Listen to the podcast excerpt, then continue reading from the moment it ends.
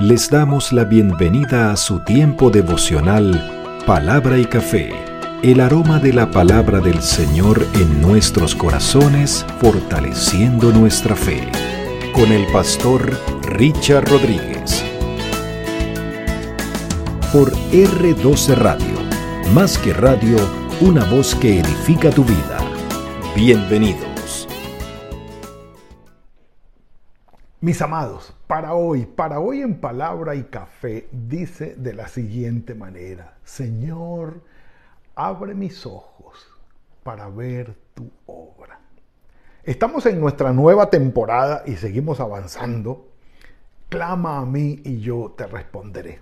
Estamos revisando las oraciones de toda la Biblia en un orden cronológico, por lo menos de libros, y en algunas ocasiones... Eh, armamos la historia cronológica o la línea cronológica, perdón, de la historia del pueblo de Israel y por supuesto apuntando hacia el Nuevo Testamento y aquí vamos conociendo cómo Dios muestra su carácter, cómo Dios confirma en nuestras vidas quién es y lo que Él hace, sus planes y propósitos para con nosotros a través de la oración.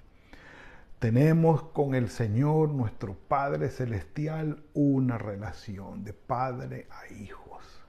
Y esta relación, por supuesto, se fortalece con la comunicación.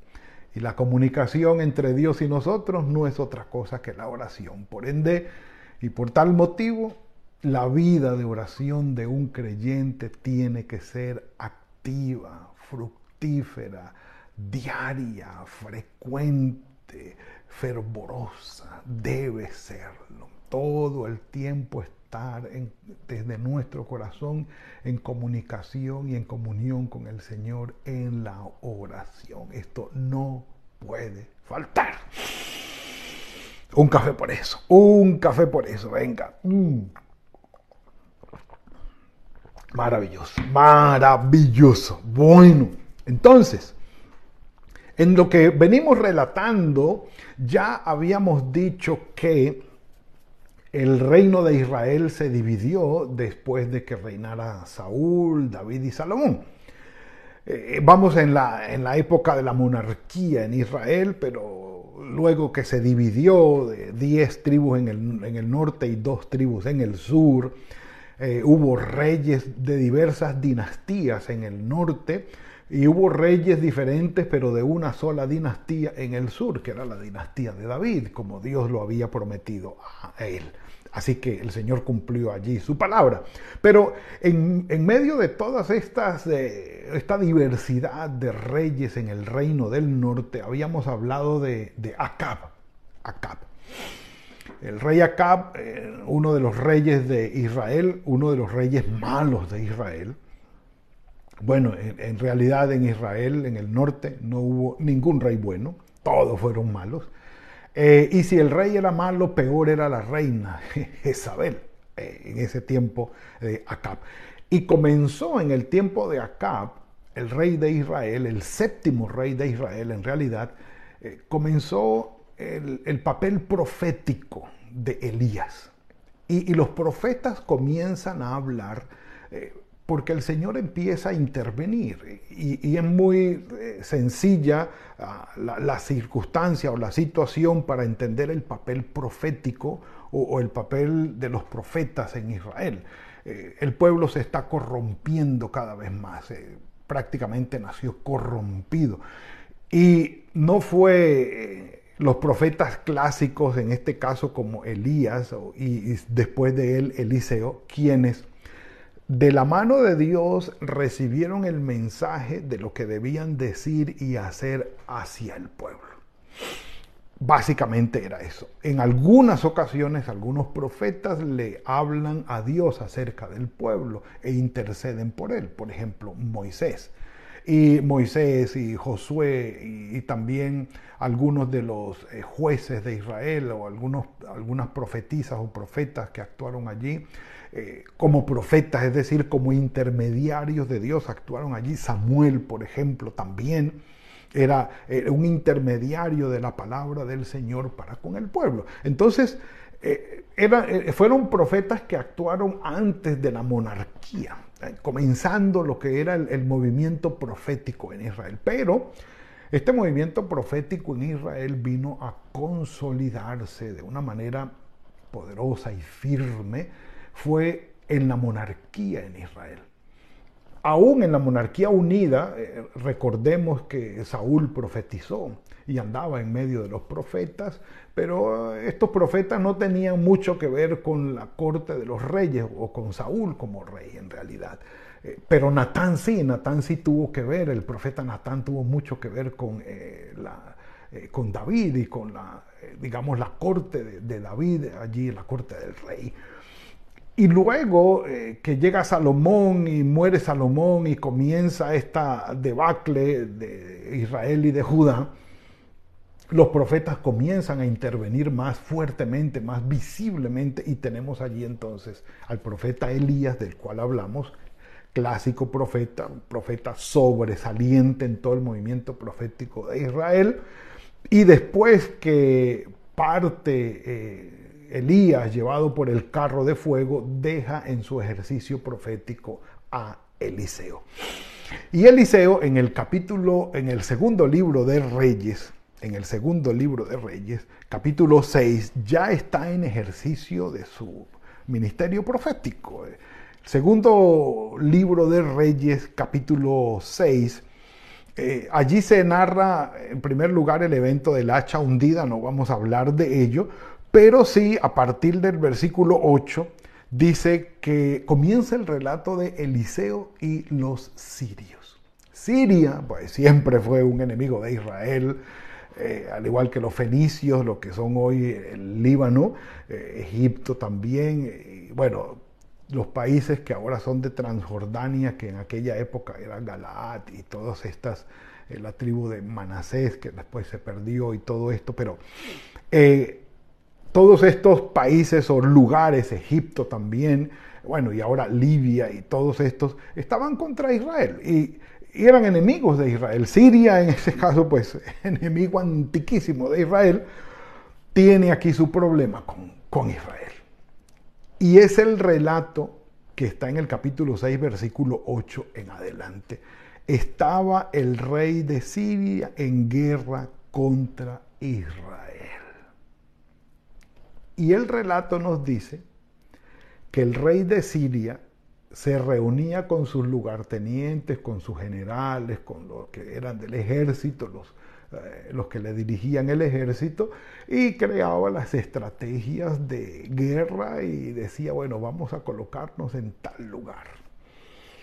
Entonces Eliseo le enviaba a decir al rey de Israel, Eliseo le decía, mira, no vayas por tal lugar porque los sirios van a estar allá. Y el rey de Israel se sorprendía y decía, ¿cómo es posible que Eliseo sepa esto? Y enviaba unos mensajeros para unos espías para ir y averiguar si lo que había dicho Eliseo era cierto, que el ejército sirio estaba en tal y cual lugar. Iban y averiguaban y era cierto. El rey sirio el rey sirio, se asustó y dijo, bueno, tiene que ser que aquí entre nosotros hay un espía. Del círculo de más confianza, mi círculo de más confianza, entre estos hombres hay un espía que va y dice, ya no, no tengo otra explicación. Claro, la explicación humana es, hay un espía porque pues no podemos hablar de micrófonos ni de nada de esto en aquella época. Hay un espía. E, era, era la lógica del rey asirio. Y el rey asirio, entonces, el rey sirio, perdón, eh, llamó a su siervo y le dijo, bueno, tienen que decirme quién es el que le está informando allá, quién es el, el espía que está aquí entre nosotros. Y uno de los siervos le dice, no, señor, aquí no hay ningún espía todos somos leales a ti. Lo que pasa es que en Israel, en, sí, en Israel está Eliseo, siervo de Dios, al cual Dios le declara todo lo que tú en secreto hablas y dispones. cuando eso pasó así, dijo, ah, así es la cosa, dijo el rey de Siria. Ah, bueno, voy a mandar a apresar a Eliseo y me lo, y me lo traen aquí. Y envió mucha gente de a caballo, envió mucha gente de a pie, infantería, caballería, y vayan y traigan a ese personaje. Eliseo andaba con su criado y obviamente se dieron cuenta que venía semejante batallón a buscarlos a ellos. Y el siervo, el criado que servía al varón de Dios, se levantó de mañana, versículo 15 Dice, y salió y al ver el ejército que tenía sitiada la ciudad, donde ellos estaban con gente de a caballos y carros, le dijo Eliseo, ah, Señor mío, ¿qué vamos a hacer? ¿Qué vamos a hacer? Y Eliseo respondió con la oración que nos corresponde hoy. No tengas miedo porque más son los que están con nosotros que los que están con ellos perdón, aquí vino la declaración de fe de Eliseo. Antes de orar, antes de orar. Y sí, tenemos que decirlo. La fe que nosotros tenemos, la confianza que nosotros tenemos en el Señor nos lleva a la oración. Y también tenemos que decirlo dependiendo de la cantidad y de la calidad de la fe que nosotros tengamos en el Señor, de esa misma manera será nuestra vida constante de oración, ferviente de oración. Sí, tenemos que decirlo y un café por eso. Mm. Maravilloso. Porque Eliseo declara y dice, no tengas miedo. No tengas miedo. Eliseo todavía no ha orado allí. dice, no tengas miedo. Los que están con nosotros son más que los que están con ellos. Y movido por esa fe firme que tenía Eliseo, se va a la oración. ¿Qué podemos decir nosotros? Bueno, empecemos por decir esto. Primera de Juan 4:4. Hijitos, ustedes son de Dios y han vencido a esos falsos profetas, porque mayor es el que está en ustedes que el que está en el mundo. Declaración de Eliseo. Primera de Juan 4:4. Declaración de Eliseo. Y esa no es la única, obviamente no es la única. Romanos 8, 31 y 32, imposible no, no mencionarlo aquí. ¿eh? ¿Qué más podremos decir? Dice Pablo, que si Dios está a nuestro favor, ¿quién podrá estar en contra de nosotros. El que no escatimó, o sea, el que no se ahorró, el que no dejó para sí ni a su propio Hijo, sino que lo entregó por nosotros, ¿cómo no nos dará también con Él todas las cosas? Declaración de fe, declaración de fe. Ah, esta la dejamos para el final, que es poderosa. Declaraciones de fe. ¿Por qué? Porque dependiendo de la confianza, de la fe albergada en nuestro corazón para con nuestro Señor, así será la oración que nosotros llevamos. Es sencillo, es sencillo. Cuando tú tienes un problema eh, y estás enfrentando un problema de cualquier índole y resulta que tienes a alguien cercano eh, que maneja la materia o que, o que pudiera ayudarte en esa situación en que estás metido. Y tú piensas, dices, ah, voy a llamar a fulano de tal que me ayude. Él conoce, él sabe, él tiene cómo, él tiene cómo y con qué ayudarme a salir de aquí. Voy a llamarlo, voy a llamarle. Lo conoces y confías en esa persona y la llamas para que te ayude. Pero si tú la conoces, pero no confías en ella, no crees que sea un buen profesional, no crees que tenga las herramientas necesarias, no crees que tenga la actitud necesaria, tú dices, no, ¿para qué voy a llamar a fulano de tal para que me ayude? No, mejor no lo llamo. Si no confías en esa persona, no la vas a llamar para que te ayude. Ese es el punto, mis amados. Y la confianza de Eliseo se deja ver en esta declaración de fe, número uno.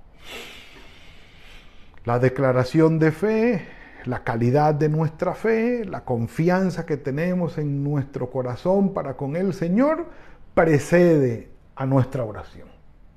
a nuestra oración. ¿Qué tan grande es nuestra fe? ¿De qué tan buena calidad es nuestra fe? ¿Cómo será entonces nuestra oración?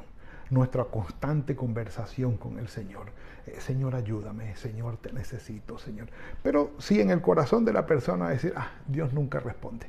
Eh, ese que le va a interesar esto. La verdad no me interesa lo que Dios pueda hacer.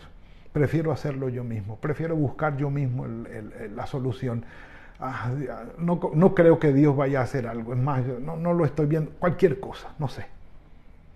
Sencillamente tu vida de oración va a ser raquítica, pobre, paupérrima, mínima, casi que nada. Porque así es tu fe. Así es tu fe. Entonces, la declaración de fe que precede a la oración de Eliseo nos dice algo. Y lo corrobora el Nuevo Testamento, nuestro Señor Jesucristo. Él nos dijo, pidan, busquen, llamen, oren, enciérrense en su habitación, busquen a su Padre, no se preocupen. Díganle al Padre Celestial lo que necesita. Él sabe lo que ustedes necesitan. Él se los va a proveer. Busquen primeramente el reino de Dios y su justicia y mi Padre se los va a entregar. Yo voy al cielo, yo voy a la presencia del Padre. Voy a interceder por ustedes. El Espíritu Santo de Dios también está intercediendo por nosotros. Entonces, cuando yo reúno todos esos elementos de fe en mi corazón, y sé quién es Dios y lo que Él quiere y puede hacer por mí, la declaración de fe que hay aquí adentro me va a llevar a pronunciar oraciones constantes, fervientes y confiadas en el Señor. El Señor, eh, Eliseo le oró al Señor diciendo una frase, te ruego Señor que le abras los ojos al siervo para que vea. Ya. No dice que pasó seis, siete horas ayunando y orando. No, una frase, Señor, te pido que le muestres a este siervo, que le abras los ojos para que vea. Punto. Para que vea que la declaración de fe que yo acabo de hacer es cierta. Y que quienes están con nosotros son más numerosos que los que están con ellos. Y siguió el asunto, el Señor abrió los ojos al criado y el criado pudo ver el apoyo espiritual que tenía Eliseo, del cual habló nuestro Señor Jesucristo a Pedro cuando sacó la espada.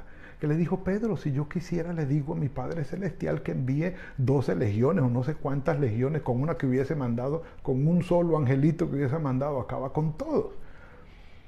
El, el Señor Jesucristo lo sabía. Y se lo dijo a Pedro. Está a disposición nuestra. Hebreos capítulo 1, ya hablamos de esto. Los ángeles son seres que están a nuestro servicio, no son para la adoración nuestra, están para nuestro servicio. Entonces, en realidad, lo que dijo antiguamente Eliseo se cumple para nosotros hoy. Y lo que vio aquel siervo que lo dejó estupefacto, anonadado, y vio toda esa gente, maravilloso. Y Eliseo le hace la segunda oración al Señor, que es una sola frase. Señor, te pido que los dejes ciego a todos. ¡Ah! Y quedaron ciegos todos. Eliseo se les acerca y los lleva hasta Samaria. Y en Samaria, metidos allí en medio de la ciudad, claro, rodeado de todos los enemigos, el, Eliseo vuelve y le dice al Señor, Señor, ábrele los ojos y em, vieron todo el ejército sirio se vio rodeado, de enemigos por supuesto, en Samaria, y el rey le pregunta a Eliseo, ¿qué hago con ellos? ¿Los mato? No, no, no los mates. Dales de comer y que se vayan para su casa. Semejante banquete le dio el rey de Israel al ejército sirio en la plena capital de Israel, Samaria, los alimentó, los mandó llenitos para la casa y bueno, vamos, se van. Y llegaron a Siria, contaron todo lo que había pasado y hasta el sol de hoy. Jamás volvieron los sirios a meterse con Israel. ¡Ah! Dejaron el asunto allí. Mis amados, que el Señor abra nuestros ojos para que podamos ver los recursos espirituales y de bendición que tenemos del Padre Celestial a nuestro favor. Y que nuestras declaraciones de fe sean profundas, sinceras, contundentes, que nos lleven a confiar en Él en nuestra oración. También le pido a Dios que les haga comprender con claridad el gran valor de la esperanza a los que han sido llamados y de la salvación que Él le ha dado a los que son suyos. Pido también, dice Pablo, que entiendan bien el gran poder con que Dios nos ayuda en todo. El poder de Dios no tiene límites.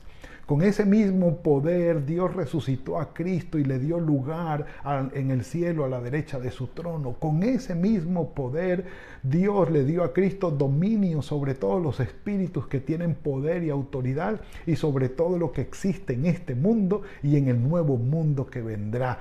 Que el Señor nos haga entender bien cuál es el poder con que Él nos ayuda a nosotros.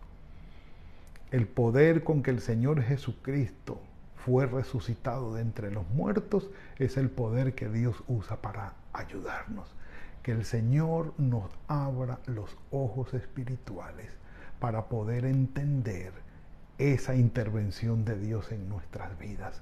Sería como pedirle al Señor, ábrele los ojos al siervo para que vea que más son los que están con nosotros que los que están con ellos y que la gloria sea para Él. Padre, gracias por esta bendición que nos has entregado hoy. Sabemos, Señor, que no hay nadie como tú, que más son los que están con nosotros que los que están en el mundo. Más poderoso es quien está con nosotros que el que está en el mundo. Mucho más poderoso, Señor. Infinitamente poderoso. Ayúdanos, Señor, a crecer en confianza, a fortalecer nuestra fe en ti y con base en esa fe fortalecida y crecida, buscarte en oración y saber que nuestras vidas están en tus manos, bajo tu cuidado y tu bendición, y que en ti cumplen planes y propósitos, Señor. En tus manos estamos. Ten misericordia y ayúdanos, te lo rogamos. Señor, ponemos en tus manos nuestras vidas el resto de este día. Guíanos, Guárdanos, ayúdanos y que sea fructífero todo lo que hagamos bajo tu bendición y cuidado. Y el día de mañana estará en tus manos también. En Cristo Jesús. Amén y amén. Mis amados, ha sido la entrega de hoy. Le damos la gloria al Señor por esto. Que tengan un muy buen día, fructífero día, que el Señor los guarde y los bendiga en todo el trabajo de sus manos que sea bendecido por el Señor. Y nos veremos mañana, si el Señor lo permite, en otra entrega de palabra y café. Que el Señor los guarde. Gracias por compartir con nosotros este espacio de palabra y café. Hasta una próxima oportunidad por R12 Radio. Más que radio, una voz que edifica tu vida. Que Dios les bendiga.